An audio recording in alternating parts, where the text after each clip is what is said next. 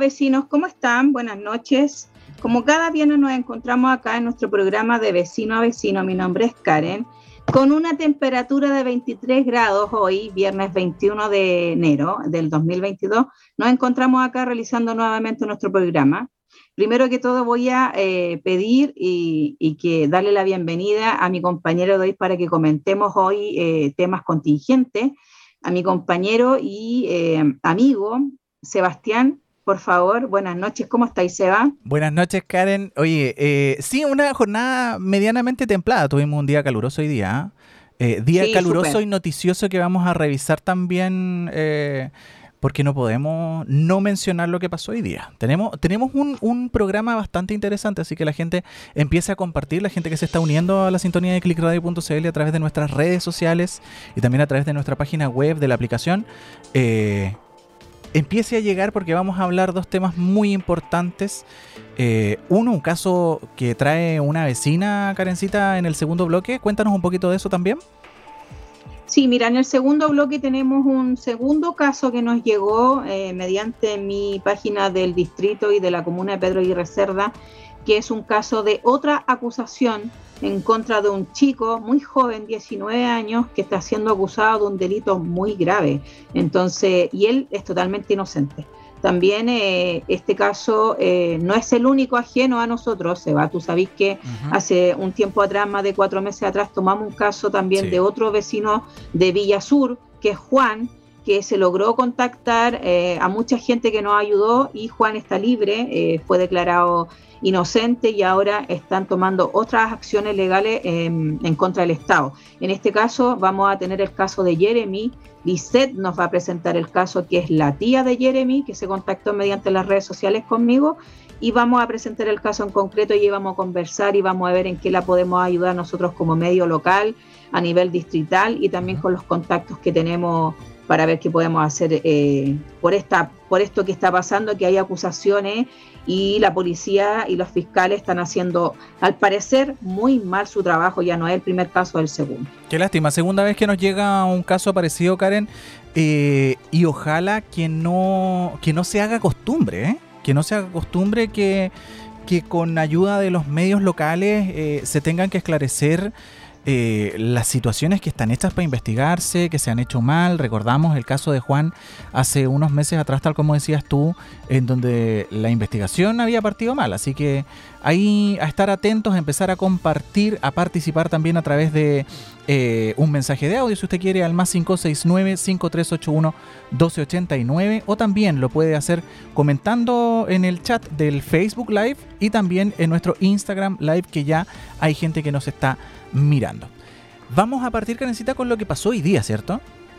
Sí, obviamente esto es algo no inédito porque pasa cada cuatro años. Hay gente que le pone tanta para y al tema del cambio de gabinete. Obviamente eh, llama mucho más la atención porque hace 32 años, supuestamente, más de 30 años, que la izquierda no llegaba al poder. Eh, estamos hablando del gobierno central, ahora tienen la constituyente, ahora tienen el gobierno central, que es la presidencia de la República.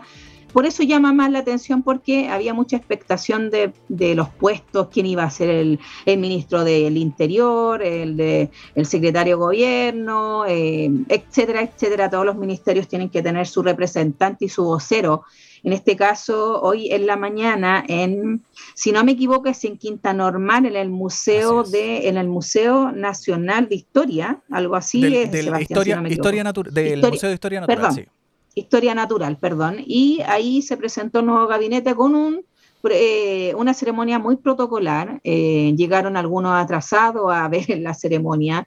Eh, hubo, hubo gente manifestándose también a las afueras del lugar eh, un gabinete, eh, no es primera vez que hay un gabinete paritario, este es el segundo gobierno paritario. Eh, ¿Qué significa paritario? Que más, hay también, hay más igualdad y está más cargado hacia las mujeres. Así que démosle un poco la vuelta, Seba, no sé qué vamos a, qué vas a mostrar, tenemos un apoyo también. 14 mujeres y 10 hombres es lo que va a llevar encabezado el 58% de mujeres en el en el nuevo gobierno, en la nueva... Eh, este, este, administración. Eh, claro, en esta nueva administración que va a armar, eh, que ya armó el presidente electo mm, Gabriel Boric. Tenemos en pantalla a la primera de las ministras que ya está en la cartera de eh, el Interior y Seguridad Pública, Karen.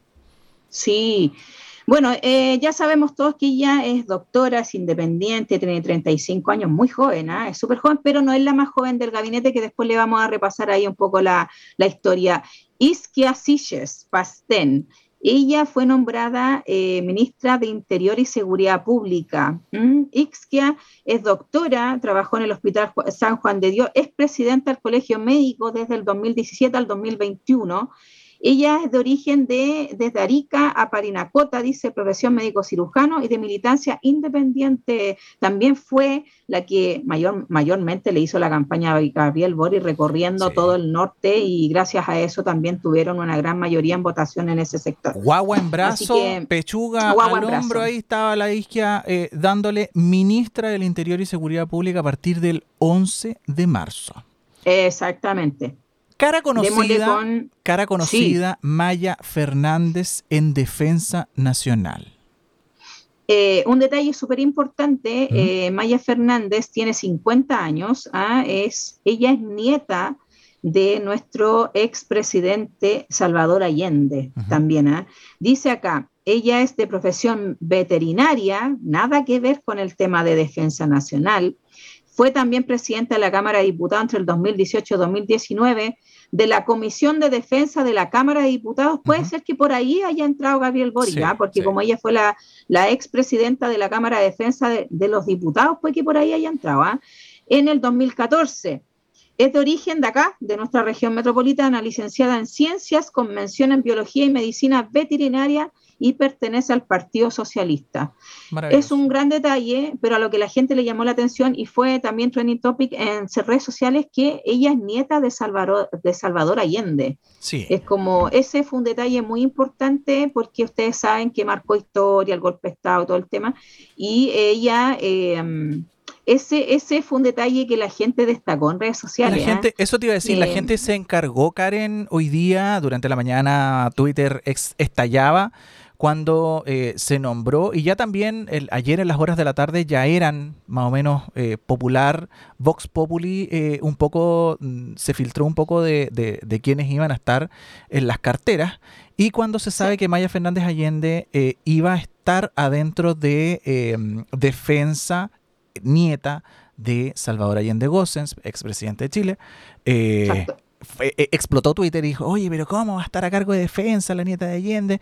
Quedó en defensa, pero ella, tal como dices tú, pertenecía a la Comisión de Defensa y Derechos Humanos en la, em, en la Cámara de Diputados. Que la gente, en vez de fijarse en ese detalle, que ella, fue la presidenta, expresidenta de la Comisión de Defensa de la Cámara de Diputados, se fijaron en que era la nieta de Allende. Claro. Tiene experiencia en defensa, entonces yo creo que por ahí Gabriel Boric igual la colocó ahí en el punto estratégico del tema del, Ministerio de Defensa Nacional. Sigamos con otra. Vamos con la siguiente. Otra de las gran, de los grandes, los grandes puestos, relaciones exteriores, perdón, Antonio Rejola Noguera, eh, también 53 años. Sí, también eh, algo muy importante que ella es abogada. Es primera vez que también alguien, eh, mujer, toma el cargo, también en este caso. Ella es licenciada eh, internacional en Derecho Humano, no sé dónde se estudia eso, pero desde el 2018 al 2021 hizo esto, presidiéndola en el 2021, presidió la Comisión Interamericana de Derechos Humanos. Ojo, también por algo, también la colocaron en un punto estratégico del, de los ministerios que es Relaciones Exteriores. 53 eh, años, se ve súper joven, ¿ah? para 53 años, se ve súper bien. De la región metropolitana, abogada y tampoco milita supuestamente en ningún partido. Independiente, oye, mira, interesante, interesante. Sí, interesante. Caras nuevas, caras nuevas. Y vemos a Mario Marcel Culel en eh, el Ministerio de Hacienda, el ex presidente, hasta ayer, hasta ayer, el ex presidente del Banco Central. 62 Super. años. Súper cuestionado también eh, eh, Mario Marcela, ¿ah? el, ex, el ex, hasta ayer, como dijiste tú, el presidente del Banco Central. ¿Por qué cuestionado?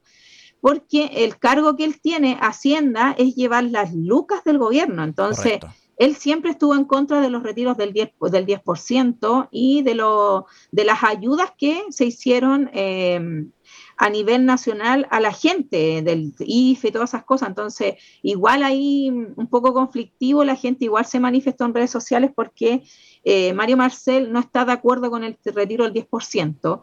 Eh, colocarlo en Hacienda para llevar el dinero quiere decir que va a ser manito de guagua, o sea, igual no le gusta soltar mucho la plata, ojalá se ponga la manito en el corazón ahí Mario Marcel. Vamos a ver qué es lo que va importante. Lo que sí fue tema es que no iban a haber eh, más, eh, probablemente no iban a haber más 10%. Em, no hay más opciones, no, no hay más 10%. Mira, él es ingeniero comercial, es independiente también de, militancia política, dice, eh, tiene un magíster en economía en Cambridge, en el Reino Unido, no es cualquier persona, ¿ah? igual está bien preparado para el tema y también fue el expresidente del Banco Central, así que yo creo que igual es una, un nombramiento eh, de en base a la experiencia. yo creo que aquí también, para llevar la cartera, para llevar la billetera del gobierno no podí poner a cualquier persona. Yo creo que, tenemos que confiar en que se eligió al correcto, recordando de que el presidente electo Gabriel Boric recibe al país eh,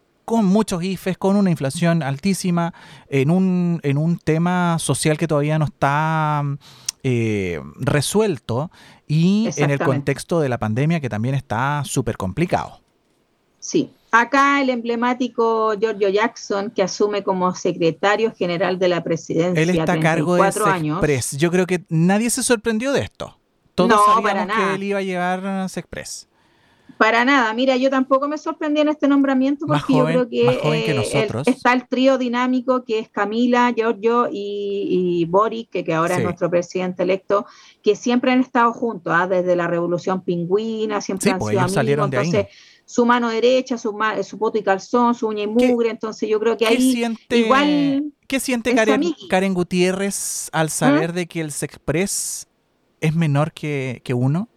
34 años se siente, bueno, es que sabéis lo que pasa, Seba, yo creo que eh, la experiencia él igual es, bien político para sus cosas, ¿ah? así que yo creo que eso es lo que lo llevó también, estuvo en el Congreso, fue diputado de la República, él no fue a reelección, ojo, él estaba súper seguro de que Gabriel Boric iba, Boric, perdón, iba a ganar la presidencia, ¿ah? él no fue a reelección, siendo diputado y obviamente teniendo la mayoría de los votos que se veían en, en, encuesta a nivel nacional, se sabía que él podría ganar obviamente nuevamente es diputado de, la República hasta ayer, porque ya hoy es, nuestro nuestro nuevo secretario general de la presidencia, eh, él va a tener la relación con el Congreso, con el Senado, eh, con la constituyente, va a ser el, el, punto medio a tratar desde el gobierno hacia la constituyente y hacia el Congreso y el Senado y los diputados. Así que es un cargo súper, súper complicado tratar con tanta gente y todos de distintos pensamientos y distintas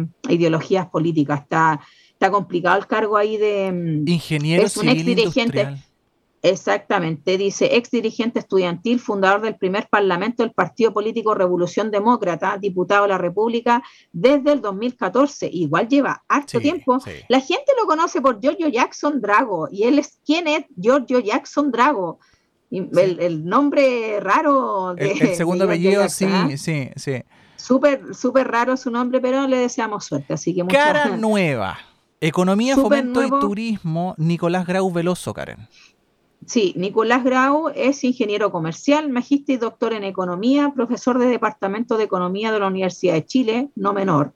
Eh, tiene 38 años de la región del Biobío eh, y de, también pertenece, él es uno de los que pertenece al partido del, del presidente Boris de Convergencia Social, no menor porque es el partido que más tiene eh, ministros eh, nombrados, ¿ah? también en el gabinete, que también es algo importante que el gobierno se agarró muy bien de, de los ministros también.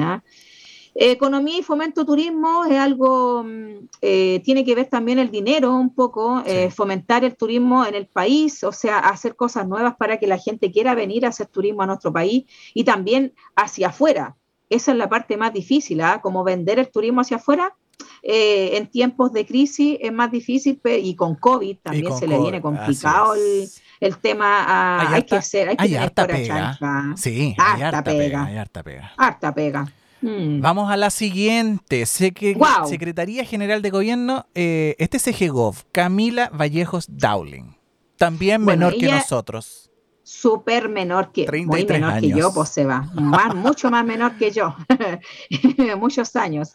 Eh, bueno, Camila Vallejo ya se sabía que igual iba a tener un, cargo estratégico también. Debo eh, también dar este, este este mm, dato importante, que ella no se lanzó a reelección sabiendo que también tenía mayoría de votos en la diputación, no quiso ser diputada nuevamente y prefirió quedarse al lado de su amigo y compañero Giorgio Jackson y nuestro presidente electo Gabriel Boric eh, del Partido Comunista, de profesión geógrafa, diputada de la República desde 2014, ex dirigente estudiantil, ex presidenta de la Federación de Estudiantes de la Universidad de Chile 2010-2011, la Revolución Pingüina, para que ustedes entiendan, 33 años de la región metropolitana y milita en el Partido Comunista. Ahí nosotros la eh, vocera de gobierno, se va, este cargo lo, la vocera. lo comentaron mucho en redes sociales, ¿ah? porque hay que, hay que ver que hay una, el, el, el cargo de vocera de gobierno es súper importante, ¿por qué? Porque tiene que ser súper cercano a la gente.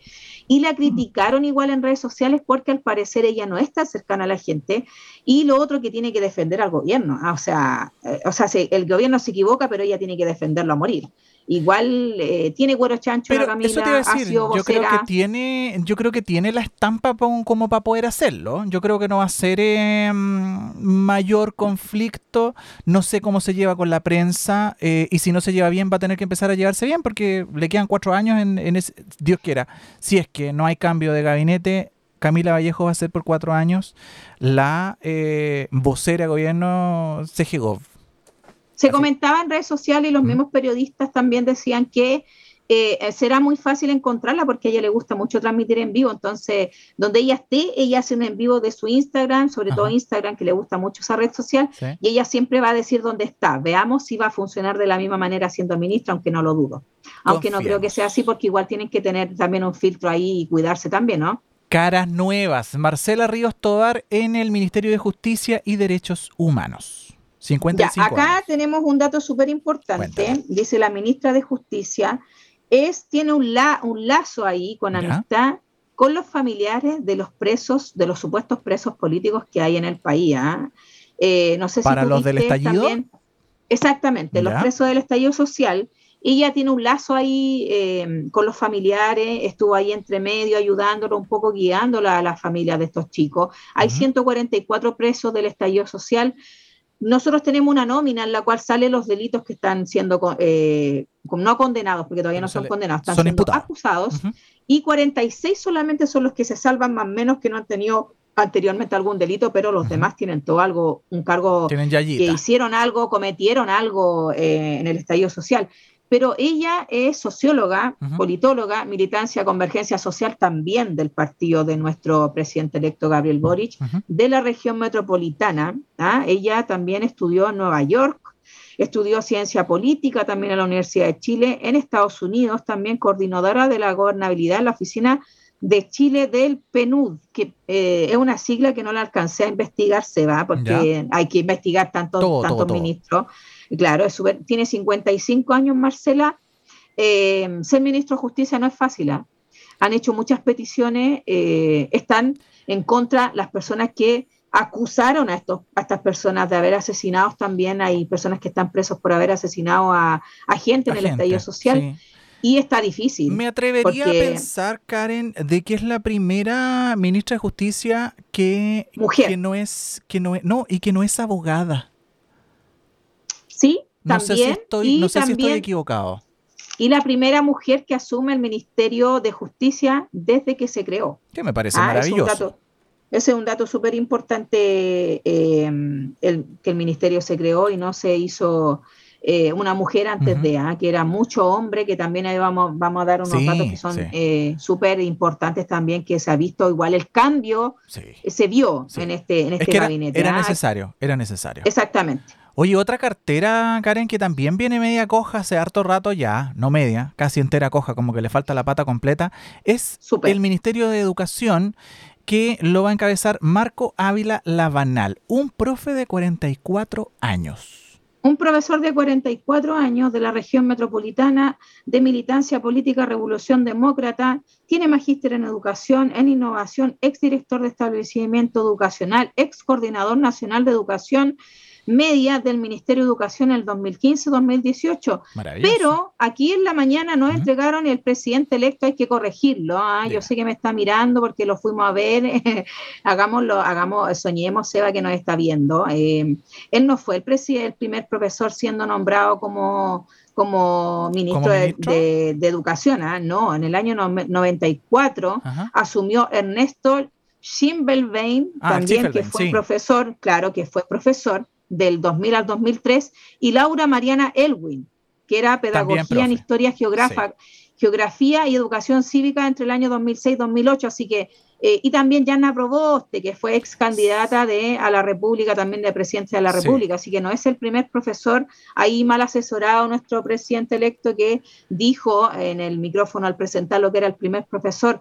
La escuela de, profesores eh, también hizo su, su descargo en contra de esta persona, eh, dando a conocer dando a conocer que no era el primer profesor. Ah, ya, corrigiendo al eh, presidente electo. Exactamente, de ahí salió la corrección en redes sociales y dándole a entender también que se tiene que apoyar y desde el aula y sacar todo lo que necesitan los profesores a nivel nacional y traspasarlo al Ministerio de Educación y también atender las demandas porque hay demandas también de por medio. Sí, me parece que lo, es correcto. lo correcto. Exactamente. Cara nueva, Desarrollo Social y Familia, Janet Vega Morales, una médico de 64 años para desarrollo Mira, aquí lo que más la gente recalca, se va, eh, la señora Janet Vega es médico. No tiene nada que ver con el tema social y familia. Yo creo que para ser médico hay que tener vocación. La vocación es atender a público y atender obviamente a familia, niños, a hombres, adultos, mayor, da lo mismo. Entonces yo creo que por ahí también es el gran detalle que la gente dice, pucha, pero no tiene no es asistente mm. social. no es necesario tener, ser asistente social para tener vocación social y ver el tema. 64 años también se ve muy joven, es de la de militancia Partido por la Democracia, de mm, es la única, creo que el partido... Es la única PPD, sí, al parecer es la única PPD.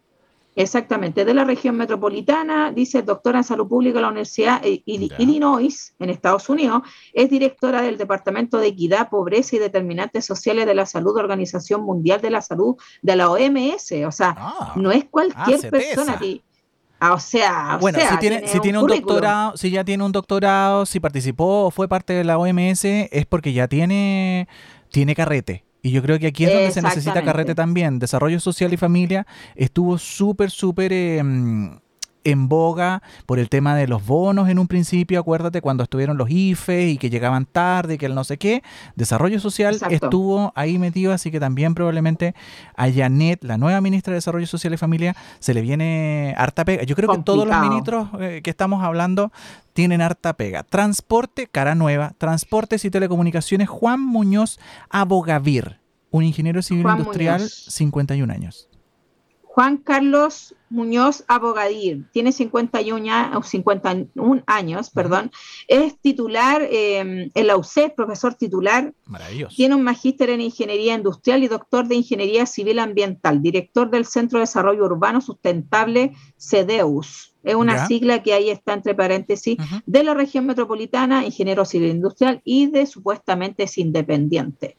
También aquí cuestionaron un poco el tema de, la de, su nombramiento de transporte y telecomunicaciones, porque supuestamente es amigo del presidente electo, pero puede ser que él vea sus capacidades y como amigo conozca bien su trabajo y también tiene un buen eh, currículum eh, de trabajo, eh, es joven, no es una persona ya... Eh, el rango del gabinete, ojo, desde los 39 hacia arriba, desde los 39, igual es uno de los gabinetes no, 33, más jóvenes 33, acuérdate, 33, vimos hacia abajo, Camila Vallejo tiene 33.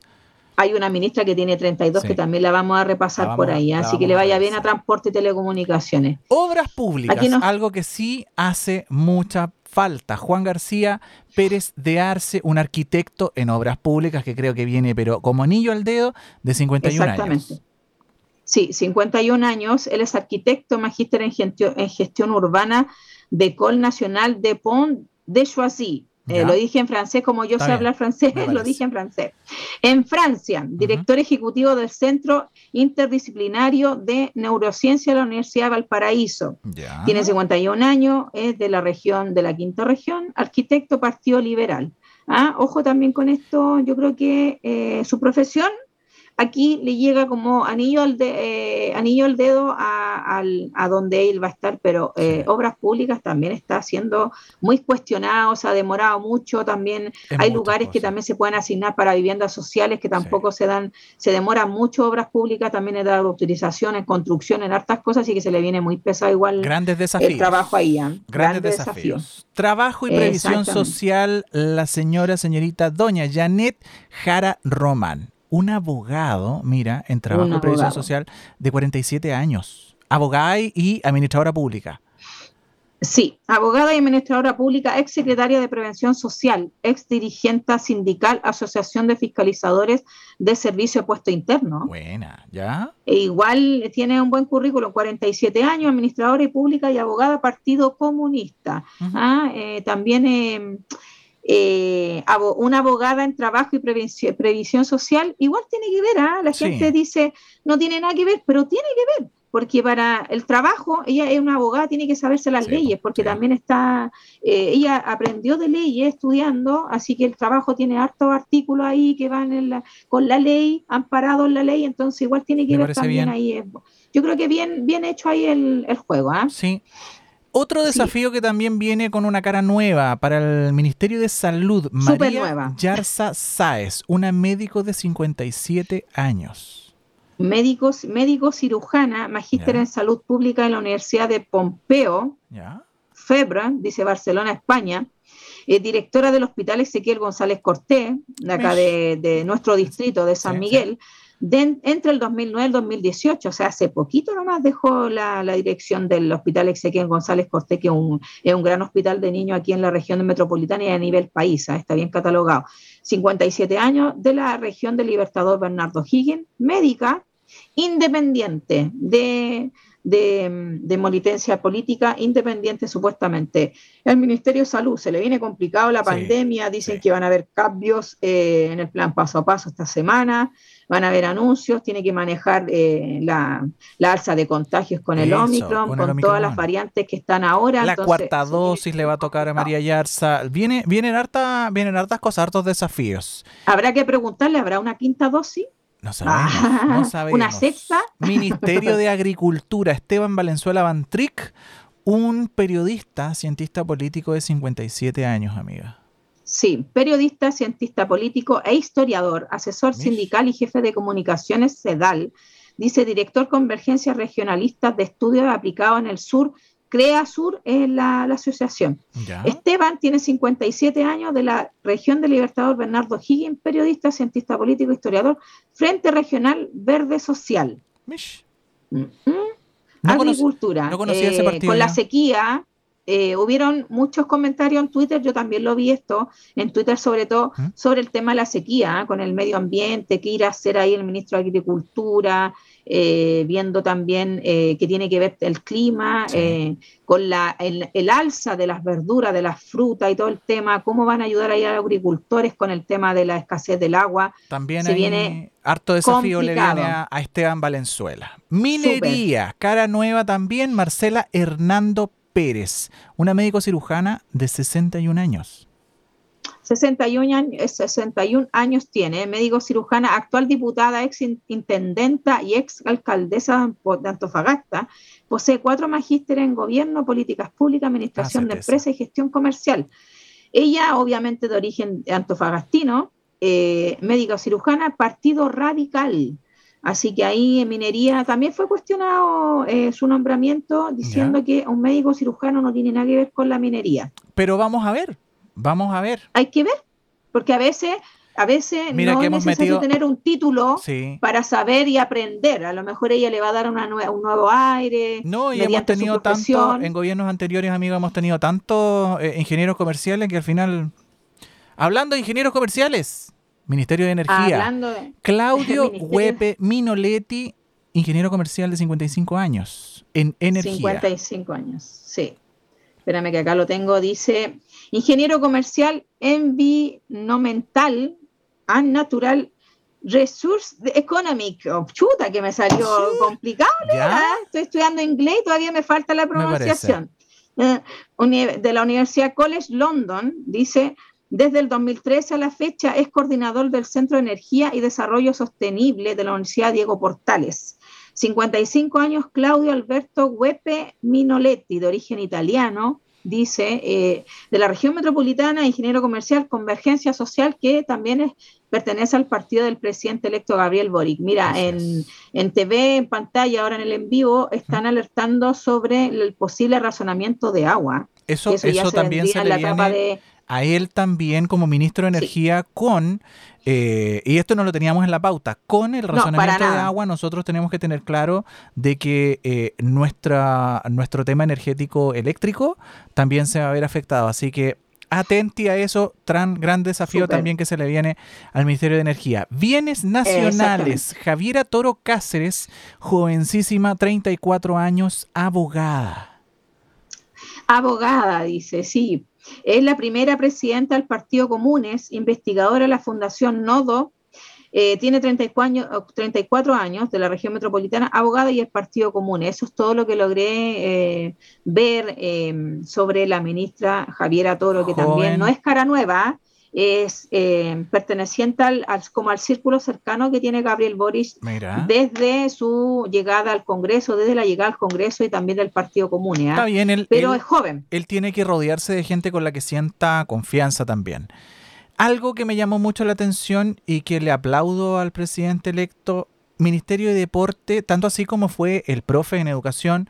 En el Ministerio del Deporte, Alexandra Venado Vergara, 45 años, una licenciada en educación, pero creo que es deportista, creo que fue una seleccionada, jugó fútbol, algo, algo alcancé a escuchar, no sé si, si tenías ahí tú la, complementación. Profesora de Educación Física, integró la selección chilena de fútbol, fue miembro de la Comisión de Fútbol Femenino y la Copa del Mundo Feminista de la FIFA y Match Commissioner FIFA eh, entre el 2015 y 2019. 45 años eh, de profesión licenciada en educación, profesora y educación física, deporte y recreación. No tiene militancia política, tampoco independiente, ella no dijo nada de qué lado está. Eh, fue también acusada en redes sociales, pero acusada por un Twitter. ¿ah? Eso no es tan relevante porque el Twitter cualquiera puede hacerse una, una un Twitter y crear alguna, ¿cómo se dice?, discordia entre, la, entre las redes sociales que supuestamente tuvieron maltrato eh, por parte de ella. No, y van a aparecer siempre, siempre van a aparecer y es obvio, yo creo que esta vez sí, el presidente electo tiene que haber investigado a cada uno de sus designados, porque no, no queremos encontrarnos con pasteles como ya nos ha pasado anteriormente. Nos vamos a la cartera de medio ambiente, calentamiento global, ya vimos el tema del racionamiento del agua, Medio Ambiente con Maisa Rojas Corradi, de em, una licenciada en física, nótese, en ciencias, 49 años. Sí, 49 años, física y, climatóloga, dice, directora del Centro de Ciencia de Clima Resiliencia, coordinadora del Comité Científico Cambio Climático, académica del Departamento de Geofísica de la Universidad de Chile, de la región de la Araucanía, licenciada en física y no tiene tampoco militancia política ni es independiente, tampoco ya declaró de qué lado está. Así que buena, buen nombramiento ahí. ¿ah? Sí, porque también un tremendo desafío. Chile, que es un país tan largo, tan eh, eh, eh, expuesto a la, a todo, porque la verdad es que nos tocan desde los terremotos hasta los maremotos, así que nos toca todo. Sí. Viene ahí buena esa cartera. Antonia Orellana Guarelo, Ministerio de Mujer y Equidad de Género, una periodista de 32 años, amiga. Ella es la más joven nombrada a través de los tiempos en, un ministerio. Eh, ella es del Ministerio de la Mujer. Eh, cabe decir que Antonia es muy amable, yo la conocí el día martes en persona, tiene muy buena llegada con la gente y eh, se nota su profesión periodística porque, de periodista, perdón, porque ella igual transaba ahí con los periodistas en la moneda chica que tienen un punto de prensa y todo muy amable. Periodista de la Universidad de Chile, ex integrante de la Red Chilena contra la Violencia hacia las Mujeres, del 2015 al 2020, una de las fundadoras del Partido Convergencia Social y es la más joven nombrada de la región metropolitana y obviamente del mismo partido de nuestro presidente electo Gabriel Boric, estaba al lado del pegadita. Pegadita te diré. Caras Buen nombramiento ahí. Juventud, energía es lo que necesitamos. A propósito de juventud, no tan joven, no tan cara nueva, vivienda y urbanismo que también está al debe. Carlos Montes Cisternas, un economista que ya conocemos de 75 años, amiga. 75 años, pero no se le nota a don Carlos Montes, ah, Montes, porque él es senador de nuestra República, presidente del Senado entre el 2018 y 2019, diputado por la región metropolitana entre, el, entre el 90 y el 2014. Senador de la República desde el 2014. O sea, le encanta el servicio público a Carlos Montes. Por eso yo creo que viene, viene de perilla que esté en vivienda.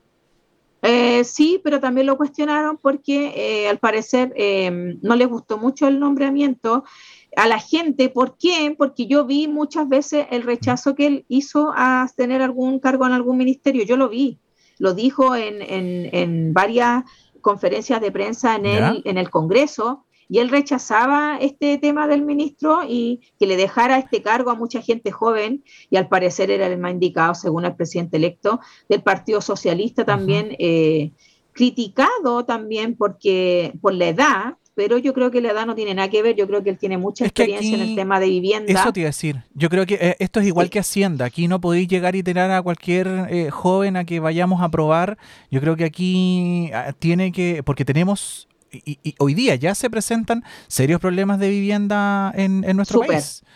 sí, harto, y hay demandas sociales. Yo el día martes igual te comenté que había un comité de vivienda el cual eh, tuvo experiencia en la campaña política con Gabriel Boric y les prometió ayuda en vivienda, entonces un comité de vivienda se le viene súper pesado a don Carlos Monte. Yo creo que por eso igual tampoco iría a tomar el cargo porque es difícil eh, cumplir con tantas personas que están eh, sin casa, ¿cachai? Y necesidades constantes, necesidades constantes con tanta inmigración que tenemos. Nos vamos al siguiente, Ciencia, Tecnología, un ministerio nuevo. Tenemos que recordar que este ministerio, no recuerdo si lleva uno o dos años.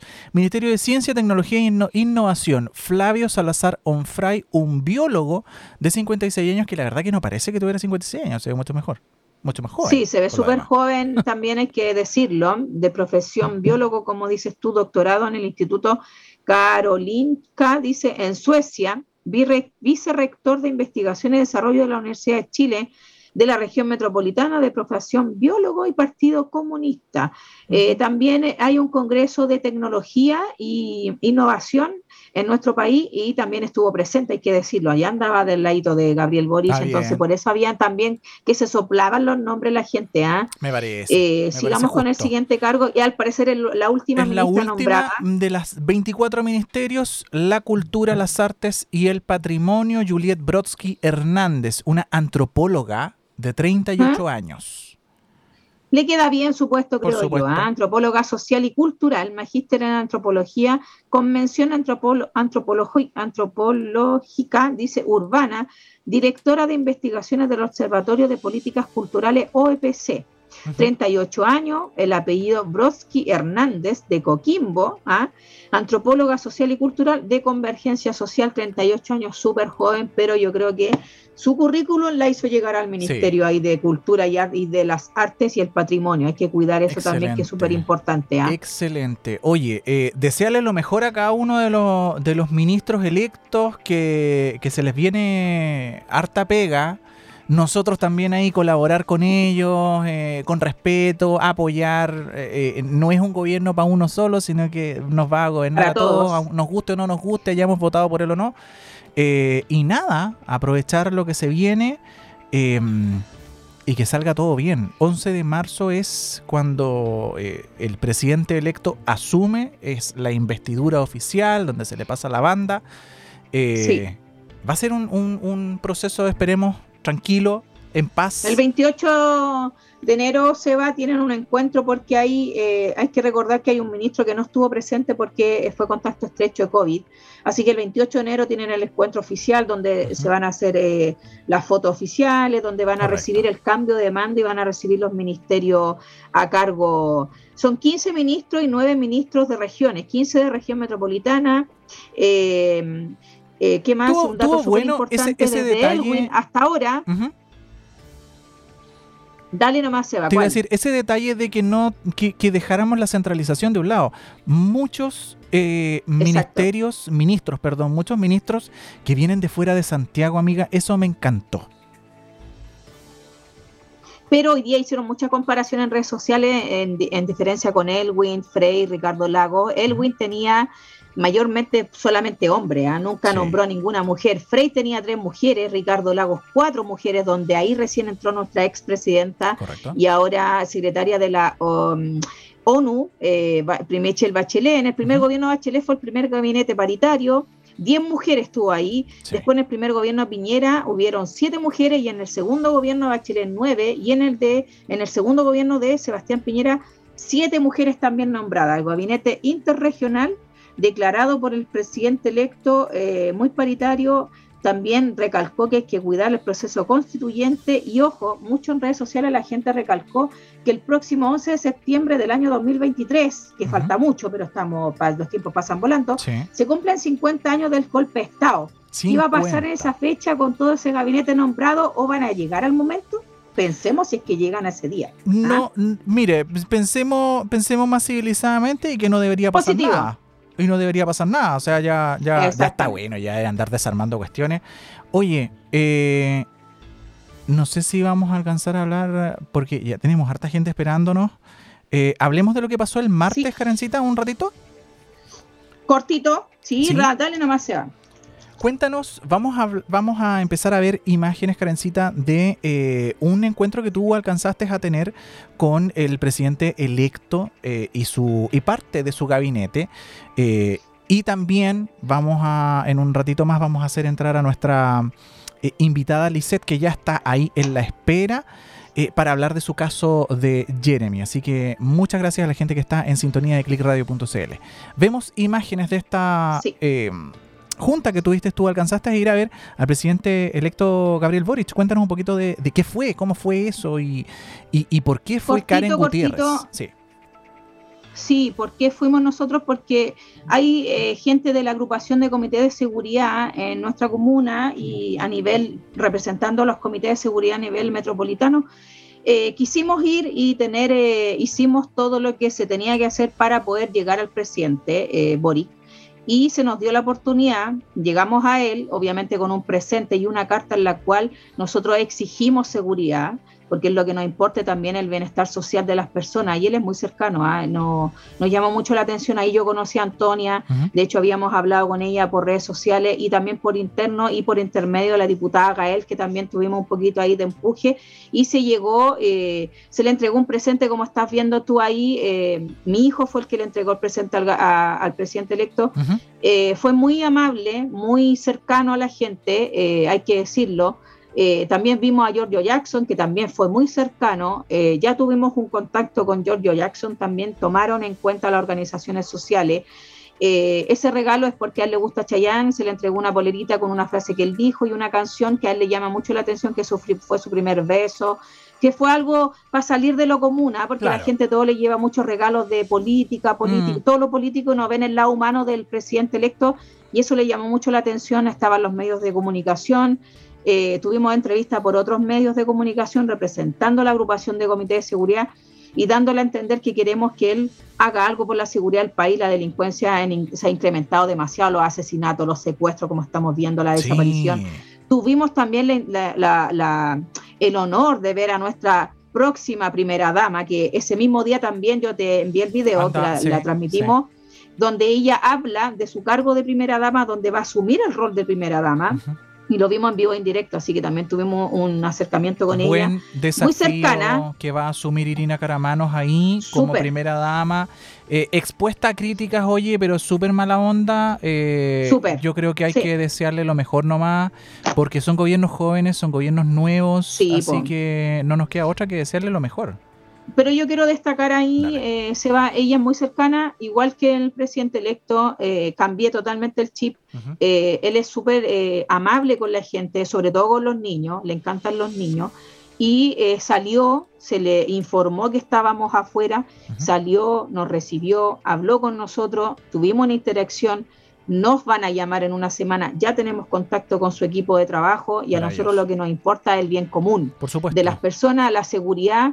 Quien esté a cargo del país, a nosotros no nos importa porque no tenemos militancia política, y también comparte el amor por un artista que yo amo, así que ahí... Eso es lo que tenéis, pues eso es lo que tenéis. Eh, sí, eh, me encanta y, por ese lado lo vimos, de hecho quedó enamorado, mira la cara que tiene. Sí, sí, lo veo ahí con quedó feliz con su, Quedó feliz con la polera, ¿no? Y mi hijo lo saludó, le dio la mano, habló con él tres veces, le preguntó la, edad, se saludaron mutuamente. Eh, fue muy amable el presidente Gabriel Boric y esperamos tener una audiencia presencial que nos prometió, así que Vamos ahí a seguir insistiendo, eh, el equipo ya se contactó eh, con esta persona para traspasar la información a la agrupación y vamos a tener su encuentro presencial con otras organizaciones sociales. Así que muchas gracias por eso a la gente que se sorprendió.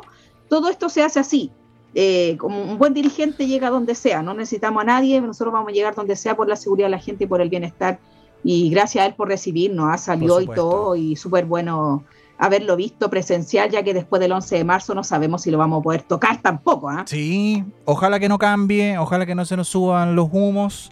No creo, ¿ah? no sé, pero vamos a ver. Vamos a hablar ahora de este segundo tema. Vamos a hacer pasar a Lisette a nuestra sala para que nos comente lo que vemos en pantalla, lo que tú también nos adelantaste hace un rato atrás de, de lo que está sucediendo con este caso de Jeremy. Ya vemos a, a Lisette ahí en pantalla. Em, hola Lisette, ¿cómo estás? Necesito, está, está silenciada para que le saques el silencio a tu, a tu teléfono, porfa. Está muteada la Lisette. Ahora sí. Ahora sí. ¿Cómo está Lisette? Ahora ya un poco más mejor, más tranquila, ya de que tenemos nuestro niño aquí en la casa.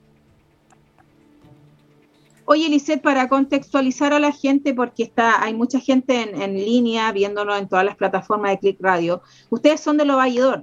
Jeremy tiene 19 años, eh, trabaja en la feria con un puesto con su familia, su papá, y juega también en el Club Fraternal. El martes 18, ¿qué pasó, Lisette? Cuéntanos más o menos la historia.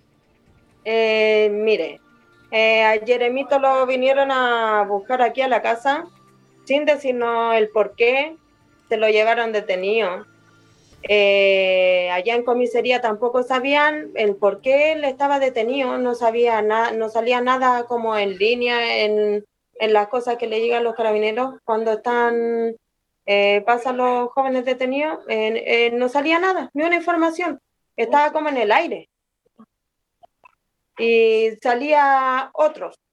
Esa era la única respuesta que nos daban en la comisaría 51. Y consulta, eh, Lisette, la, llegada a la casa donde estaba Jeremy, ¿fue una llegada, una entrada preguntando o, llegaron con una orden o algo así? Que ahí están comentando Gisela, justicia para Jeremy, ahí mandarle saludo a la gente que está comentando en redes sociales. Eh, ¿Cómo fue eso? ¿Llegaron preguntando por él? ¿Llegaron diciendo que tenía que ir a una entrevista, dar un testimonio? ¿Cómo fue eso, Dice, Victoria también saluda a Antonia ahí dando justicia para Jeremy, basta del abuso de la juventud. Aquí está Jeremy y él con sus palabras le puede decir que le dijeron ese día. Jeremy, ¿cómo está ahí? Buenas noches. Buenas noches. Me llevaron Gracias por confiar en nosotros, Jeremy. Mira que esto es súper importante. Este, este, no es el primer caso que hay en la comuna. Yo creo que a nivel nacional que declaran a alguien culpable de un delito que no cometió. Cuéntanos qué pasó contigo ese día. Eh, me llevaron a la comisaría a hablar y me dejaron detenido. Eh, solamente él iba, le habían dicho que iba por, por una declaración, sí. pero en un momento le dijeron que él iba a quedar detenido en la comisaría. o sea, ya partieron, ya partieron con el tema mintiendo, porque deberían haberle informado que él iba detenido. Sí. No deberían habérselo llevado engañado a la comisaría. ¿Fueron a la 51 comisaría? Sí. sí. Lo que pasa es que en ese momento ni yo ni el papá estábamos aquí en Santiago. Supone que el Jeremy al otro día tenía que irse a Coquimbo a vacacionar con la familia. ¿Cuál es su nombre, perdón? Eh, Yasmín. ¿Qué edad tiene Jeremy? 19, tengo entendido yo, ¿verdad? Sí, 19. 19 cumplido. Eh, ya, pues ese día estaba la abuelita y la bisabuela con él aquí en la casa. Entonces, eh, ellos no, ellas no entendieron mucho porque solamente ellos le dijeron que venían eh, por, porque al Jeremy tenían que hacerle una... Eh, una entrevista. no, era... Que tenía citación del, juez y que, no que había faltado y que por eso tenían que ir para allá sí. a hablar. Que solamente era como ir a declarar. Pero en un momento le dijeron que tenía que ir a declarar. O sea, ellos se lo llevaron y cuando mi mamá fue para allá, también le dijeron que él no estaba en la comisaría, que tenía que ir a la comisaría de la 52 porque estaba allá. O sea, eh, ese día el Jeremy llegó allá y ni siquiera le informaron a mi mamá que él había llegado a esa comisaría. Y mi mamá, desesperada, sin saber qué hacer, eh, se vino para la casa y le dijeron, no, eh, mi familia se juntó porque ya eh, habían sabido y dijeron, no, tenemos que ir de nuevo a la comisaría y ahí llegaron y ahí dijeron, no, si él está aquí. Pero nunca eh, tuvieron algún, algún acercamiento con algún capitán de carabinero, algún oficial, alguna persona que se hizo cargo del caso, no, no hubo ningún carabinero ahí que ustedes puedan eh, decir, él sí, él, él, nos respondió, nos dijo esto y esto otro, o solamente fueron así como tirándose la pelota. Eh, que cuando fueron para allá la, mi familia, eh, le preguntaban que por qué el Jeremy estaba detenido y ellos en todo momento le decían que no sabían que, que la causa no salía nada, que solamente salía que eran otros y que no ellos solamente tenían que de, detenerlo porque estaban cumpliendo con su deber, exactamente. Qué extraño, porque si ellos no subieran nada, ¿por qué lo tenían a él ahí? Entonces, igual extraño el caso. El Jeremy está siendo acusado de eh, haber disparado en contra de otra persona en la ciudad de Placilla, en Valparaíso, el 9 de diciembre. Ese es el delito que se le imputa a Jeremy. Intento de asesinato. Intento de asesinato, ya. ¿En qué contexto llegaron a Jeremy? ¿Le explicaron alguna cosa a él? Eh, ¿Tiene abogado? No. ¿Tuvo abogado? ¿Le explicaron yo algo le de cómo llegaron? Yo le puse abogado. ¿Ya? Pero el primer día que se lo llevaron a Jeremy hacia la Santiago 1, allá no le dijeron nada, solamente lo detuvieron. Ya. ¿Pasó entonces a población penal? ¿Estuvo en población Nadie penal Jeremy o tránsito? Nadie tenía información. Ya, no alcanzó a entrar a la población penal. ¿Cuántos días estuvo ahí, Elise? ¿Tres días, como me comentaste tú? Y a dos noches. Ya, decirle igual a la gente, contextualizar a la gente que está conectada por las redes sociales, Facebook, Instagram, saludo a la gente, también enviar, eh, enviar y decir que pueden enviarnos su audio al más 569 5381 289 que me había olvidado, porque cuando pasan estas cosas, yo como que me, como que me salgo de mi, de, mi, de mi tranquilidad, porque ya nos pasó una primera vez con Juan de, de Villa Sur, que fue, eh, él estuvo preso más de casi tres meses, entonces y, y, también fue declarado inocente. Entonces aquí estamos viendo el mal trabajo de la fiscalía, de las policías, eh, también que se dejan llevar por las órdenes que les dan y no investigan bien. O sea, aquí Jeremy es una persona totalmente tranquilo, él, eh, por lo que yo sé y la misma familia me contó, que yo tampoco voy a dudar de eso, él no tiene antecedentes penales, Jeremy juega todo el día eh, al play, eh, un chico tranquilo, de familia tranquila, y Lisset llegó a través de nosotros por la página Vecinos Unidos Delincuencia PAC, en donde eh, se nos presentó nuevamente un caso así. Eh, yo creo que hay que masificarlo, no dejar que nuevamente pasen a llevar a un joven con su tranquilidad, porque ahora él está con arresto domiciliario, le impide salir, tiene que estar de cierto horario en su casa. Eh, si él no está, lo pueden, se lo pueden llevar detenido dentro de, la, dentro de la investigación. ¿Qué pasa con eso? ¿Cuánto tiempo dieron de investigación, Lisset? 80 días. 80 días. Y 180. ¿Cuánto, perdón? 180. 180 días. Eh, pero pueden cambiar las condiciones, ¿eh? eso, es lo que, eso es lo que ustedes los tiene preocupados porque lo pueden ir a buscar en cualquier momento y declararlo culpable de algo que él no cometió. Tienen video ustedes, lo que me comentan, en el momento del cual ellos dicen que él estaba en Placilla, en Valparaíso, en contexto de este delito que se cometió allá, eh, él estaba acá, en una plaza jugando con los niños, eh, familiares también estaba acá y hay videos que se les presentaron a ustedes como, como medio de prueba. No, él estaba trabajando en el Persa porque nosotros en la tarde nos poníamos en el Persa de Avenida Central ¿Ya? para trabajar y él estaba con nosotros trabajando en el Persa. Ya. Y sale también jugando en justo atrásito del puesto, hay unos juegos y ahí él sale escalando y todo eso, ahí divirtiéndose un rato mientras pasaba la gente. ¿Han tenido algún, algún tipo de ayuda? Tú me contaste, Lizeth, igual, pero hay que informarle a la gente todo. ¿Han tenido algún tipo de ayuda por parte del municipio de acá de Pedro Aguirre Cerda, del alcalde Luis Astudillo? Mira, Christopher, voy a leer un comentario acá que no alcanzo a ver muy bien, Seba, pero eh, lo voy a leer. No sé si tú me puedes ayudar, Seba, a leer lo que, yo te lo, yo te lo leo porque la verdad es que es bastante, es bastante largo. Dice Christopher Abraham Zamora Leiva, hablemos de lo importante de cómo dañan a una familia completa con una mala negligencia de las instituciones del gobierno. No puede ser, dice eh, Christopher, no puede ser que esto pasa así como si fuera normal. Mandar a una persona a la cárcel, ¿quién devuelve el tiempo, las cosas vividas?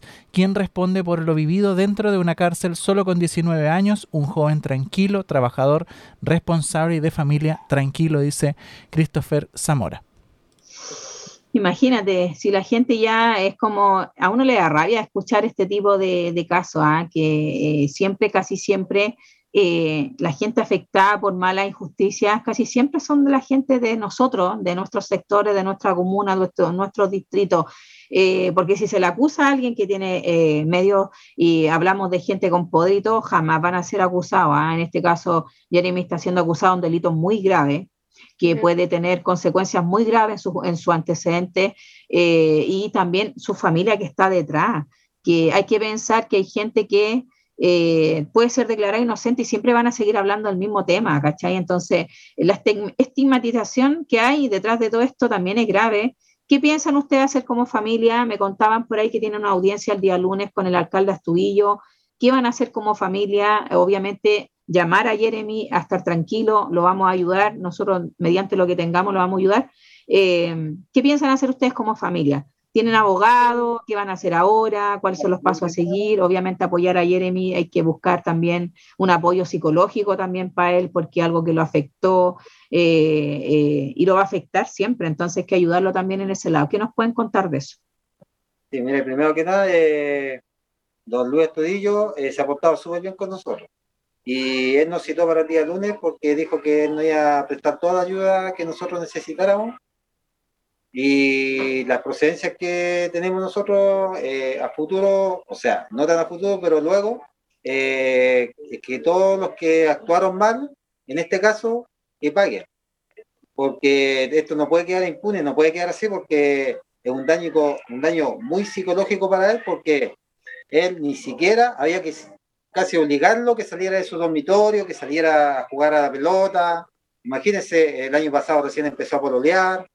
Eh, es un chico muy tranquilo, demasiado tranquilo. Y, por ser nosotros queremos, eh, ya, hablamos ya, abrimos, abrieron un caso en derechos humanos y, sí, pues, y eso está en trámite porque ellos dijeron que no iban a contactar para para también eh, ayudarnos para poder demandar a la, al carabinero que él ni siquiera investigó.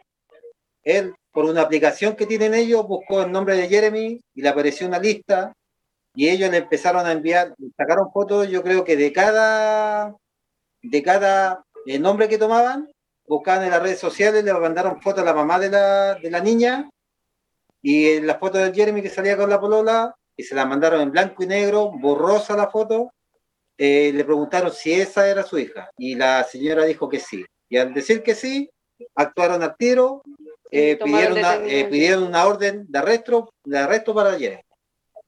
Esa niña que ustedes me nombran ahí es la niña que me contaron la historia. Lisette, ¿tú me podís contar ese, ese, ese pequeño detalle que es, no es un pequeño, es un detalle muy importante para la investigación?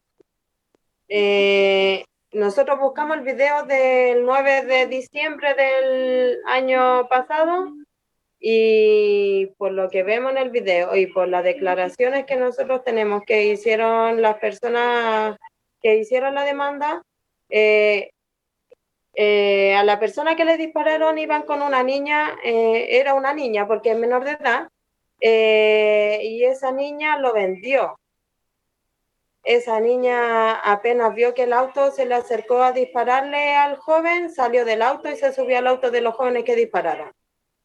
O sea, ella fue la que dijo, ya, él es el que hay que matar supuestamente y por eso dispararon hacia la persona. Y de ese delito está siendo acusado Jeremy y esa es la niña que supuestamente es amiga de Jeremy, una cosa así, ¿cierto? No, es que ella tiene un pololo, que, se, llama Jeremy, pero vive en Valparaíso.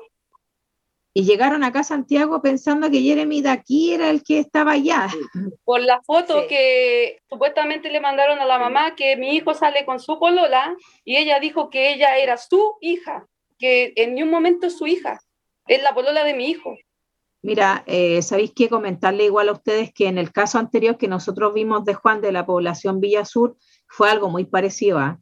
Fue un testimonio de alguien, eh, de una persona que es cercana de por ahí de los vecinos, que dijo que Juan era una de las personas que integraba una banda que hacían asalto y portonazo súper grave, porque hubieron tres allanamientos simultáneos en la comuna, donde vinieron helicópteros y todo, donde la cual él fue sacado de su casa, esposado a las 4 de la mañana con su hijo, escándalo completamente.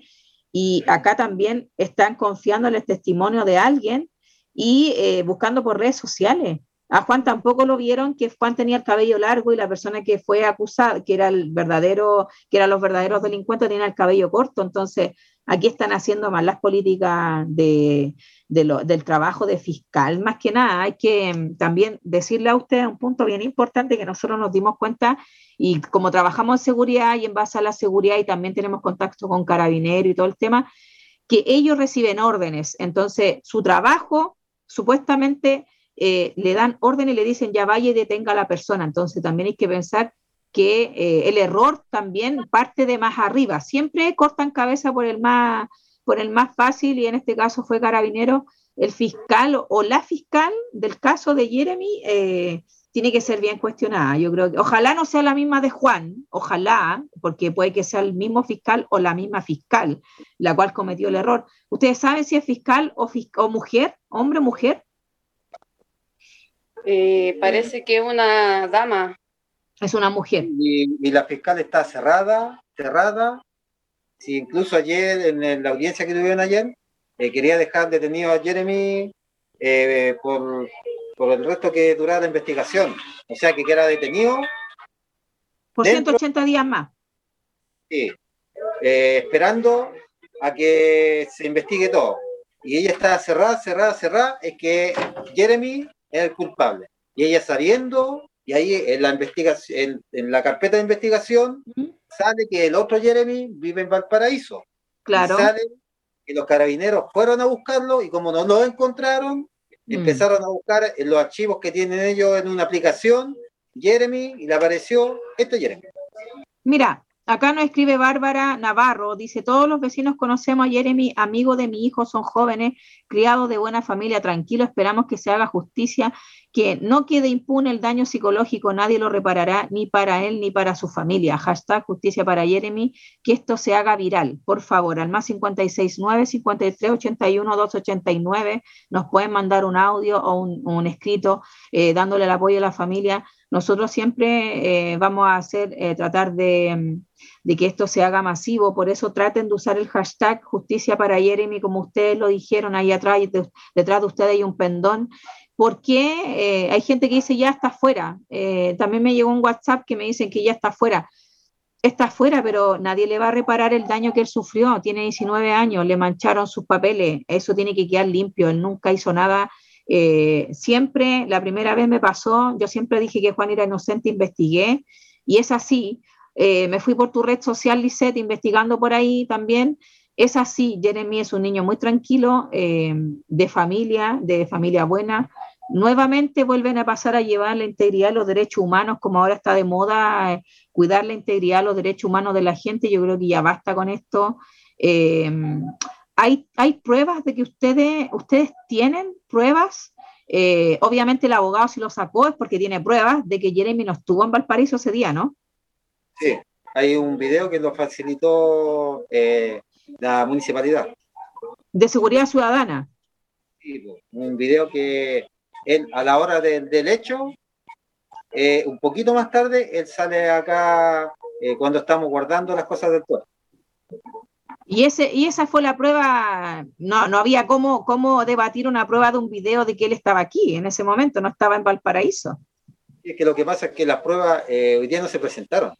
Las pruebas el abogado se las mandó al juez, pero el juez, como le digo, estaba cerrado, cerrado como que no creía en ninguna prueba. Pero, Quería cerrar el caso a toda costa. Sí, quería cerrarlo y dejarlo a él preso y, listo, y fue ya, ya... Por eso te dieron los 180 días de Sí, pues, y por eso le habían dado los 180 días de investigación, y teniendo todas esas pruebas, igual lo dejaron con arresto domiciliario completo, no puede salir ni a ninguna, a parte. Exactamente.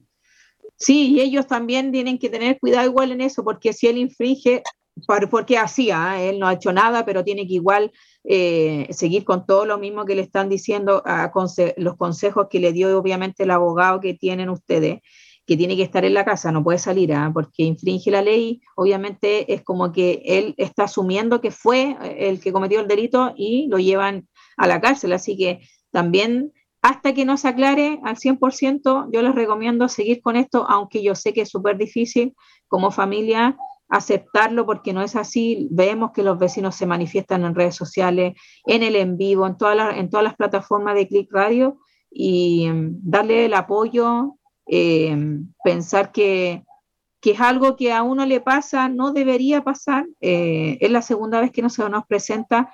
Y también agradecer que hay gente que los puede ayudar. Eh, no todos, imaginemos que hay gente preso que están inculpados injustamente y están presos y nadie los ayuda. Entonces, Jeremy no es solamente uno, es uno más de tantos que tienen eh, este problema y que son declarados culpables siendo inocentes. Acá nos escribe Sandra Elizabeth y nos dice, acá todos los vecinos están felices de que Jeremy esté en su casa, junto a su familia, pero aún el caso no se cierra. Y esto puede llegar a ser una nueva pesadilla para su familia, no puede quedar impune su detención, hay que hacer todo lo pertinente por lo que no solo le puede pasar a él, sino que a muchos de los que estamos fuera, el mal procedimiento y la acusación fue injusta, así que justicia para ti, Jeremy, te amamos. Ah, Sandra, saludo, muchas gracias por escribirnos, así que ahí vemos el apoyo. Cuando uno no es inocente, no hay apoyo, eh, siempre la gente se aleja y aunque eh, hay todo este tipo de apoyo, no sirve de tanto en las redes sociales. Eh, hay que hacer cambiar el chip a las nuevos. Hay una nueva ministra de Justicia, eh, que hace poquito atrás hablamos del gabinete eh, del gabinete nuevo del presidente Gabriel Boric. Eh, vamos a mover todo lo que podamos. Eh, ustedes ya me comentan, Licel me comenta que el día lunes y ustedes mismos que el papá, la mamá me comentan que tiene una audiencia con Don Luis que es el alcalde de la comuna. Ojalá dentro de su alcance también los pueda ayudar, darles apoyo en lo que necesiten. Yo, como medio de comunicación local, como dirigente social, ayudarlo a masificar esto es la primera parte ya tenemos un contacto con Lisette, ya vamos a hacer otras gestiones por interno, tú lo sabes. Anthony nos escribe, gracias a cada persona que está conectada haciendo viral este video. Estamos todos unidos y apoyando a nuestro hijo, vecino, primo, hermano. Yesenia, justicia para Jeremy. Saluda a todos los que escriben en redes sociales. A veces no hay tiempo de leerlo. Son muchas las personas que nos no, están dando el apoyo para Jeremy. Como dije anteriormente, vamos a llegar a quien sea para que tú, Jeremy, eh, seas eh, eh, uno más, no seas uno más de los cuales no queda con justicia, que no sienta eso. Eh, se supone que hay un cambio, tenemos un nuevo presidente que yo lo fui a ver, es cercano, podemos llegar a él también, ya tenemos eso, así que te vamos a ayudar, Jeremy, en lo que yo pueda ayudarte. La radio está disponible para volver a hablar del caso, porque nosotros la otra vez no solamente hablamos una sola vez con la familia, esto lo hicimos masivo, eh, en, la red social, en todos lados. Eh, podemos presentar en casos los medios de comunicación y eso es lo que vamos a hacer. Ustedes tienen algo más que decir, contarme, Jeremy, tú, algunas palabras. Eh, yo sé que es difícil para ti, pero la gente igual tiene que escucharte a ti, Jeremy. tú viviste algo que no, no deberías haber vivido. Tú estabas ahí en tu casa y no, no pensaste jamás que iba a estar en esta, de este lado, ¿cachai? Sí. Eh, no, ni una palabra, solo que ojalá salga todo bien nomás. Que salga toda la luz. ¿Estás estudiando, Jeremy? ¿Está lista del colegio? Eh, terminé mi cuarto medio y ahora estoy trabajando en la feria con mi papá. Ya, ¿piensas estudiar algo tú, Jeremy? ¿Tienes alguna cosa que quieras estudiar?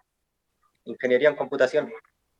Mira, te gusta, eh, por lo que yo sé, te gustan los juegos, las redes sociales, entonces igual es buena esa profesión. Dios quiera, eh, todo salga bien. Eh, le vamos a indicar a la gente que nos pueden contactar. No solamente este caso es el único que nosotros podemos tomar y ayudar a la gente. A los papás de Jeremy, mucha fuerza. Chuta, les tocó duro porque ustedes no estaban en Santiago, tuvieron que devolverse, viajar, ver el caso de un hijo injustamente acusado, eh, la familia completa, están todos en shock. Eh, llevan recién menos de una semana con esto. Eh, Catalina nos escribe, yo lo conozco desde que nació, es un joven súper tranquilo y familia, de familia trabajadora. Solo hay que hacer justicia y acá todos los vecinos lo apoyamos, haciendo viral todo esto. Justicia para Jeremy, también Catalina nos escribe por redes sociales. Catalina, gracias por tu comentario. Eh, se nos vuelve a repetir la historia sebastiana, tú estás detrás de ahí del control de Click Radio, se nos vuelve a repetir la historia. Y Yesenia también dice, ¿quién nos repara el daño vivido? La angustia, el sufrimiento, fuerza, Jeremy, no estás solo. No estás solo. Nosotros también eh, tenemos varias agrupaciones sociales. Yo pertenezco a varios grupos de agrupaciones sociales que estamos en contra de la injusticia social. Eh, vamos a mover todo lo que tengamos a mano y hablar con las autoridades pertinentes eh, si es necesario llegar al Ministerio de Justicia ayudándote eh, en lo que podamos mientras se pueda y, lo tengamos a mano. Obviamente no vamos a prometer nada porque no somos autoridad. Eh, las autoridades son más fáciles, pero te podemos contactar con autoridades y también podemos llegar a ver al mismo presidente si ustedes quieren también. ¿ah? Eso también es algo que se puede dar. Karen, y, decirle a la familia de Jeremy, bueno, a toda la gente que está en la sintonía de Click Radio también, de que nosotros como medio, nuestra función es esa, es, es visibilizar. Y hoy día eh, Lisette, que se contactó con Karen, Jeremy, que está ahí también, eh, necesitan visibilizar esta situación tal como nos pasó hace unos meses atrás con Juan. Eh, y la verdad es que, eh, tal como le decía hace un par de comentarios atrás, Yesenia, es la angustia. A nadie, de ninguno de nosotros, nos gustaría estar eh, en la situación que hoy día le pasó a Jeremy y podemos, y, y, desgraciadamente esa sensación de impunidad, que es la palabra que se repite durante toda la transmisión, de que no tienes cómo probar de que efectivamente nunca fuiste tú. Y más encima, eh, si el juez te tocó cerrado y no quiere recibirte eh, las pruebas, tampoco lo va a hacer. Eh, tengamos confianza, probablemente se revierta tal como nos pasó con el tema de Juan y que haya justicia. Yo creo que esa es la, esa es la, la tónica hoy día. Bárbara, y bueno, hay mucha gente comentando, agradecer a la gente que está en la sintonía, ponen justicia para Jeremy, porque efectivamente es eso. Justicia es la que necesita Jeremy hoy día justicia porque está siendo condenado de algo, eh, acusado de algo, no condenado todavía, eh, desgraciadamente puede llegar a ser eso. Pero veámosle el lado bueno, Seba, nosotros siempre hemos eh, pensado, hay que pensar positivo, el mal momento está ya lo vivió, ya la familia lo, lo, está viviendo hasta el día de hoy, están en la incertidumbre de que sí, de que no, pidámosle a la fiscal o fiscal, eh, vamos a tratar de averiguar ahí, Lisset, con los datos que tú nos vas a mandar, si es fiscal o no fiscal, eh, para que lleguemos a ella o a él. Eh, nosotros lo hicimos en el caso anterior y tuvimos una cercanía ahí con, con una abogada que, que, ayudamos en el caso anterior. Y gracias a Dios la fiscal, el fiscal en ese caso abrió un poco más su corazón y, y, Juan fue declarado inocente y ahora se están, están demandando al Estado hay que demandar al Estado. ¿ah? Yo creo que Seba también eso es importante para que no vuelvan a ocurrir este tipo de, cosas. ¿ah? La gente tiene una reparación monetaria, yo creo que igual es importante porque ellos igual gastaron algo que no tenían previsto, un abogado, y imagínate, de dónde, y no, cómo pagar un abogado. No, y no solo, no necesariamente solo eso, Karen, sino que también hay un tema de reparación psicológica que yo creo que nunca va a ser reparable. O sea, eh, como que buscaron al chico de 19 años, la señora cree que es él, cree que es él, porque estoy seguro que no, está segura ella. Y, ya metámoslo para adentro y cumplimos firme, listo. Eh, yo creo que, que así fue casi como un trámite, somos poco cuidadosos en temas que se hay que tener cuidado y, dedicación. Así que ojalá que el tema de Jeremy, nosotros vamos a seguir siguiendo el caso, eh, porque de verdad que, es preocupante, segundo caso, en menos de un año que nos toca, en menos de, de 300 días que nos toca, eh, invitar a la gente que también utilice eh, los micrófonos de Click Radio, Lisette, bueno, está de más decir Jeremy y toda su familia puede seguir contactándose con nosotros para seguir visibilizando esto porque de verdad es una injusticia lo que le está tocando a Jeremy, nos pasó con Juan, mañana, ni Dios lo quiera, nos pase a cualquiera de nosotros y vamos a estar en las mismas. Eh, esa sensación de, bueno, y, como que está ahí en el limbo, como no sabéis si, si te va a tocar o no.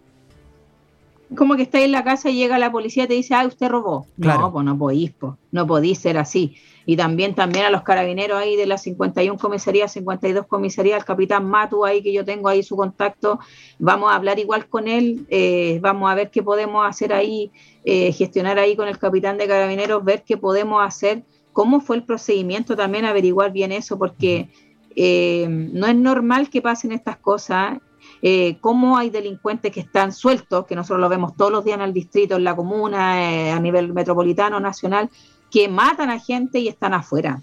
Hay eh, casos emblemáticos de Ámbar, de muchos que volvieron a darle eh, eh, libertad porque tienen beneficio y mataron nuevamente. O sea, ¿Cómo? Y Jeremy, que no ha hecho nada y que jamás tenido un antecedente penal, fue inmediatamente tomado, detenido, eh, fue engañado, llevado a la 50, que también está siendo muy cuestionada. Ojo con eso, ha sido muy cuestionada la 51 comisaría de acá de la comuna. Fue eh, eh, denunciada por vulneración a los derechos humanos y esta otra vez. O sea, otra vez ellos no sabían. No, ojo con eso, ojo con eso también ese trato. Nosotros necesitamos las policías pero para que nos defiendan, no para que acusen a una persona inocente, ¿cachai? No para que le caguen la vida a un joven. Oh, sorry por el, por el, por el, garabato que se me salió, pero nosotros no tenemos que darle cuenta a nadie, no, no nos pagan, entonces, eh, sorry porque da rabia, pues Seba. Sí, da rabia. Porque, ah, una pues, puede ser un hermano mío, un sobrino mío, a mí me da rabia esa cuestión. Pues, pero pero es que además es una vida de un... Podría haber sido otro Jeremy. Claro. Claro, puede ser cualquier otro joven, puede ser el hijo tuyo, Karen, puede ser el hijo mío, Sebastián, puede ser cualquier persona. Y esa es eh, la sensación de hoy día de inseguridad que no tiene que pasar. O sea, nuestras Fuerzas Armadas tienen que estar para hacernos sentir seguros, no para, para dudar de ello. Eh, Mira, yo, yo conocí, eh, Seba, ¿Mm? eh, yo conocí el martes a una chica colombiana que su hijo fue asesinado por un militar en un procedimiento militar.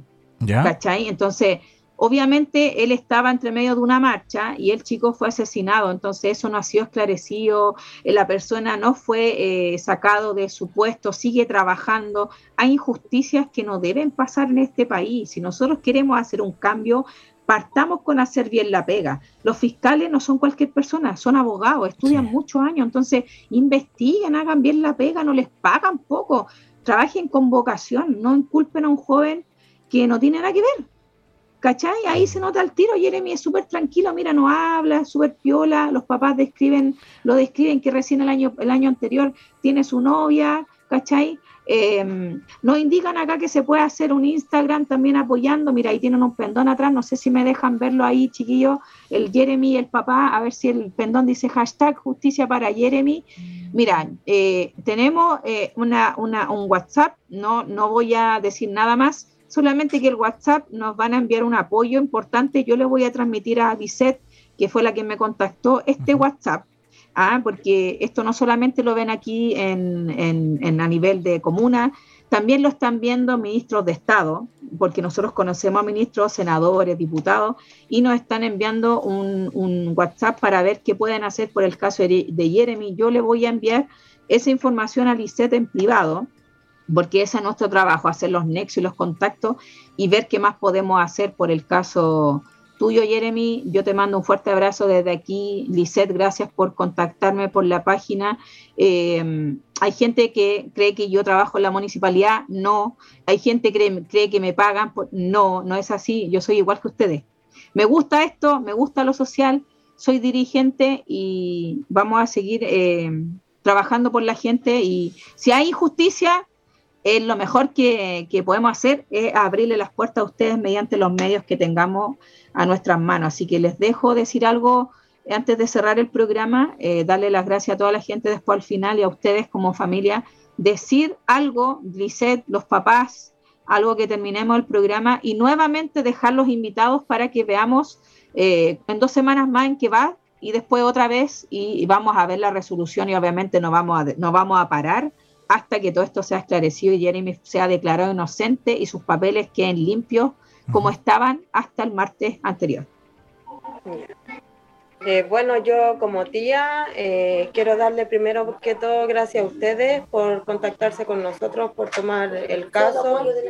Eh, queremos también darle gracias a toda la gente que apoyó a Jeremy también, como a su familia, a sus padres, y darle gracias también a toda la familia porque esto, aparte de ser algo malo, igual fue algo bueno porque nos unió como familia y podemos nos pudimos unir más, eh, sacamos fuerzas de donde no habían y ahora tratar de hacer lo más posible por él, porque él es un niño que todos lo amamos. Él tiene 19 años, pero es nuestro bebé, para todos, para sus tías, para sus papás, para sus abuelos, es nuestro bebé para todos.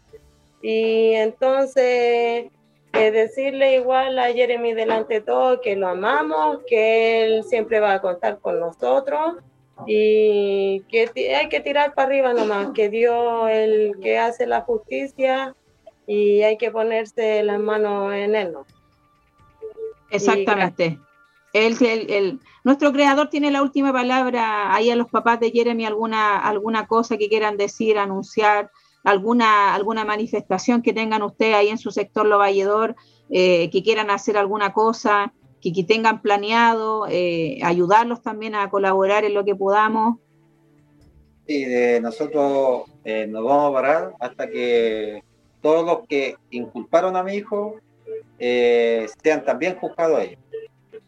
No vamos a dejar esto que quede impune porque eh, nadie va a reparar, obviamente, lo psicológico que el daño que, nos, causaron. a todos como familia. O sea, la angustia que, sentimos porque no sabíamos nada, eh, o sea, todo lo que nosotros pasamos, que no lo viva otra persona, o sea, sumamente complicado, no sabíamos qué hacer, no sabíamos eh, por qué lo tenían, entonces, chuta, igual le damos la gracias a usted porque igual nos está ayudando a que todo esto salga y que todo salga a la luz. Pues, entonces, nosotros sabemos cómo es nuestro hijo, nosotros sabemos que, que él es tranquilo, que imagínense, la gente aquí, las vecinas, eh, todos lo quieren porque nunca ha sido atrevido, entonces es una injusticia sumamente grande.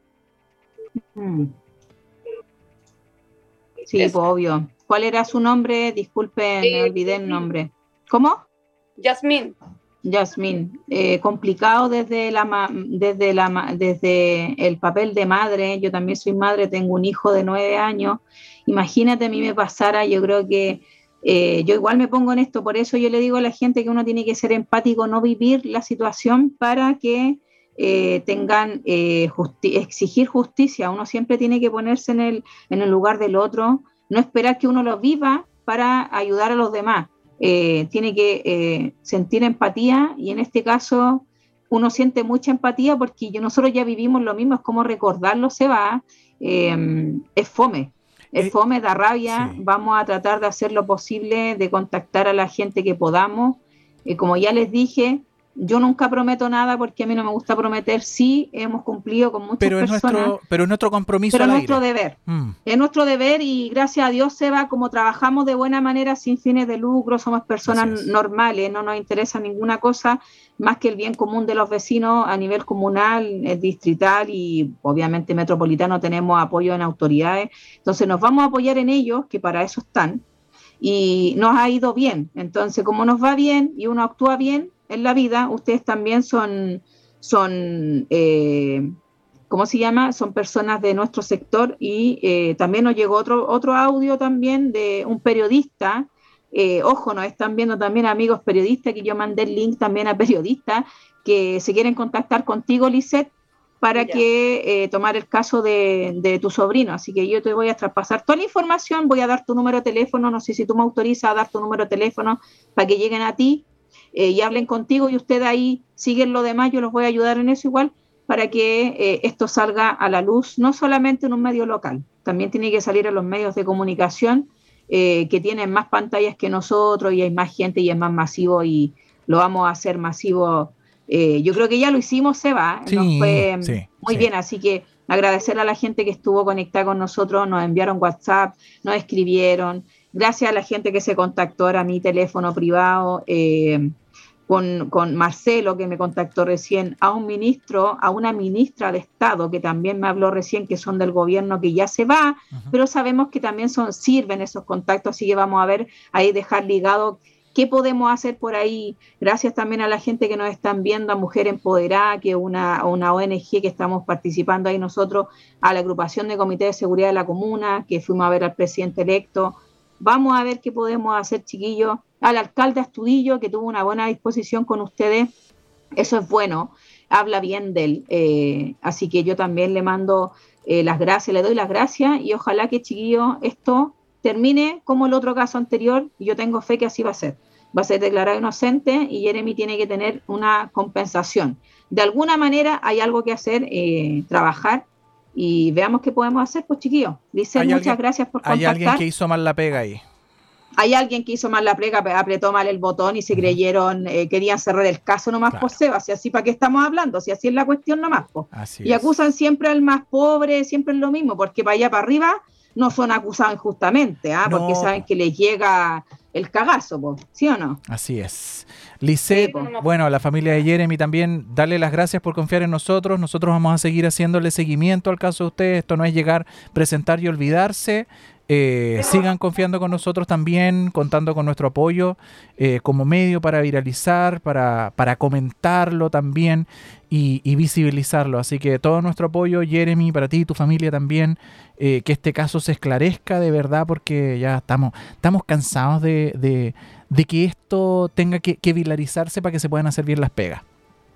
Increíble, que tenga que salir en la tele o que tenga que tomarlo alguien para que esto no se, no se pase a llevar increíble se va. Eso es lo que más me molesta a mí de este, de este sistema que siempre ha sido igual, que llegan y acusan a cualquiera nomás, pues si total, a ellos no les importa, ¿cierto? No, pues no es así. No nos van a pasar a llevar y para eso estamos nosotros, para ayudar a Jeremy aquí, apoyarlo y ojalá se me dé la oportunidad, como estamos con el tema del contagio del COVID, eh, está difícil juntarse, chiquillos, pero podemos ver que podemos hacer algo ahí eh, presencial para ir a verlo a ustedes, porque yo igual hago eso de ir eh, presencial, eh, grabar un en vivo, ver qué podemos hacer ahí con el medio, con nuestro medio y eso también viralizarlo. ¿Ah? ¿Les parece si hacemos algo así en la semana?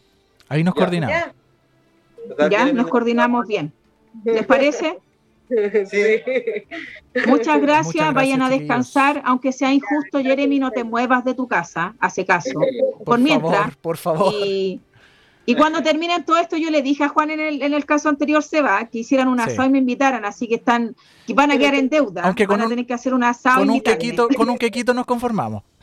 Ah, también, pues puede ser lo que quieran. ¿ah? Yo, no, es chiquillo, eso es broma, eh, pero en la otra familia cumplió. Me dijeron que me iban a invitar cuando y cumplieron. Yo fui, obviamente, porque un amigo entre medio y fuimos y comimos un asado felices de la vida y Juan está libre. Así que esta vez vamos a hacer lo mismo con todos los protocolos COVID y vamos a, anunciar que Jeremy fue eh, declarado inocente 100% y lo vamos a ayudar. Así que muchas gracias, chiquillos. Lisette, seguimos en contacto. Un abrazo a tus papás. Jeremy, descansa en paz, tranquilo. O sea, descansa en paz, perdón, descansa tranquilito. Duerme tranquilo porque tú no has hecho nada y todos tus vecinos aquí te mandaron N comentarios, llenaron el Facebook. Eres un chico inocente y te vamos a ayudar, ¿vale? gracias, gracias. Gracias. Un abrazo, que estén muy bien. Muchas gracias. Gracias. Hablamos, Lizeth, que estén bien. Buenas noches. Buenas noches. Oye, ¿qué, lata el tema del caso nuevamente se repite. Nosotros, por temas de tiempo, tenemos que empezar a cerrar. Nos habría encantado seguir conversando con ellos, pero eh, la verdad es que vamos a seguir, que la gente nos no se separe de la sintonía de vecino a vecino el próximo viernes en unas semanas más vamos a seguir haciéndole el seguimiento a este caso porque no puede quedar así tal como te dije yo Karen vamos a tratar de juntarnos con él también Eh, así que seguimos, seguimos en nuestra labor también social, informativa, comunicativa, que, para eso estamos los medios. Pues. No, seguimos, para eso estamos los medios. Sorry que se me salió por ahí un garabato, pero es que a mí me da rabia, Seba. Yo te juro que no puedo soportar estas cosas. Yo me pongo nerviosa, me pongo en el lugar. Yo tengo sobrino, tengo mi hijo. Eh, ojalá Dios quiera jamás a mi hijo le pase algo porque yo incendiaría el país, te juro, yo soy capaz de hacer eso. por eh, Si yo me gusta ayudar a la gente, eh, algo injusto, Jeremy se ve piolita, po. Pero confiemos, amiga, de algo? confiemos, amiga, de que los palillos se van a mover bien, tal como ya nos pasó con el caso de Juan. Sí. de hacerle lo mejor, que sigan en sintonía de nosotros. Vamos a seguir haciéndole ese caso. Nosotros nos vemos la próxima semana, Karencita. Sí.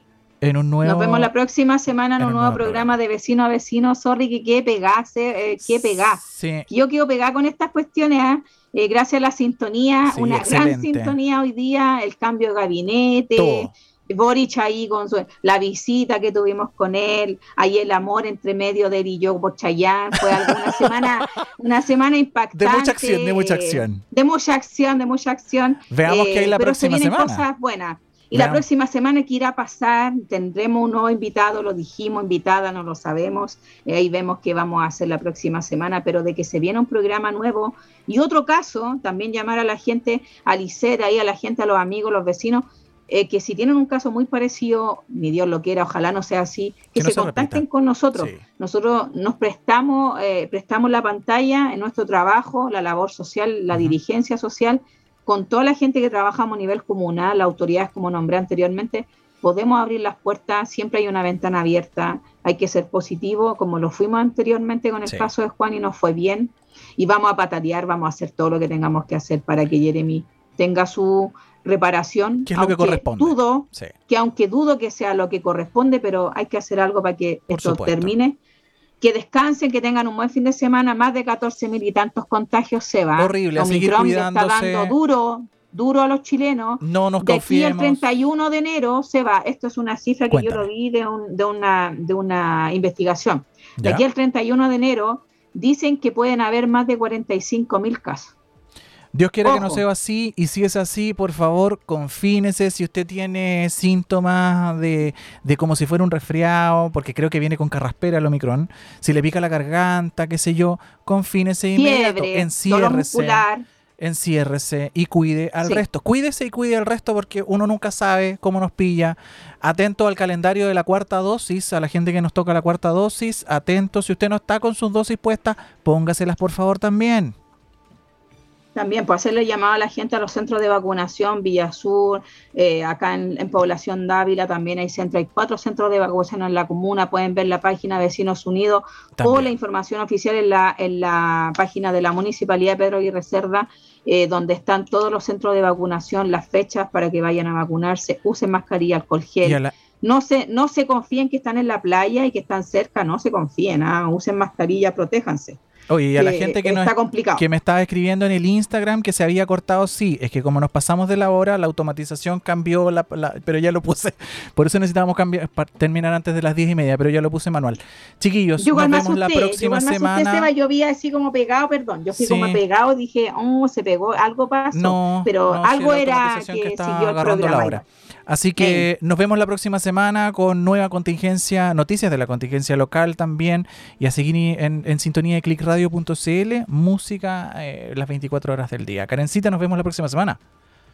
Nos vemos la próxima semana, que tengan un buen fin de semana, descansen, gracias Sevita por hoy día gracias a todos y justicia para Jeremy, que es oh, lo que vamos a usar todos estos días. Así Un abrazo. Chao, chao.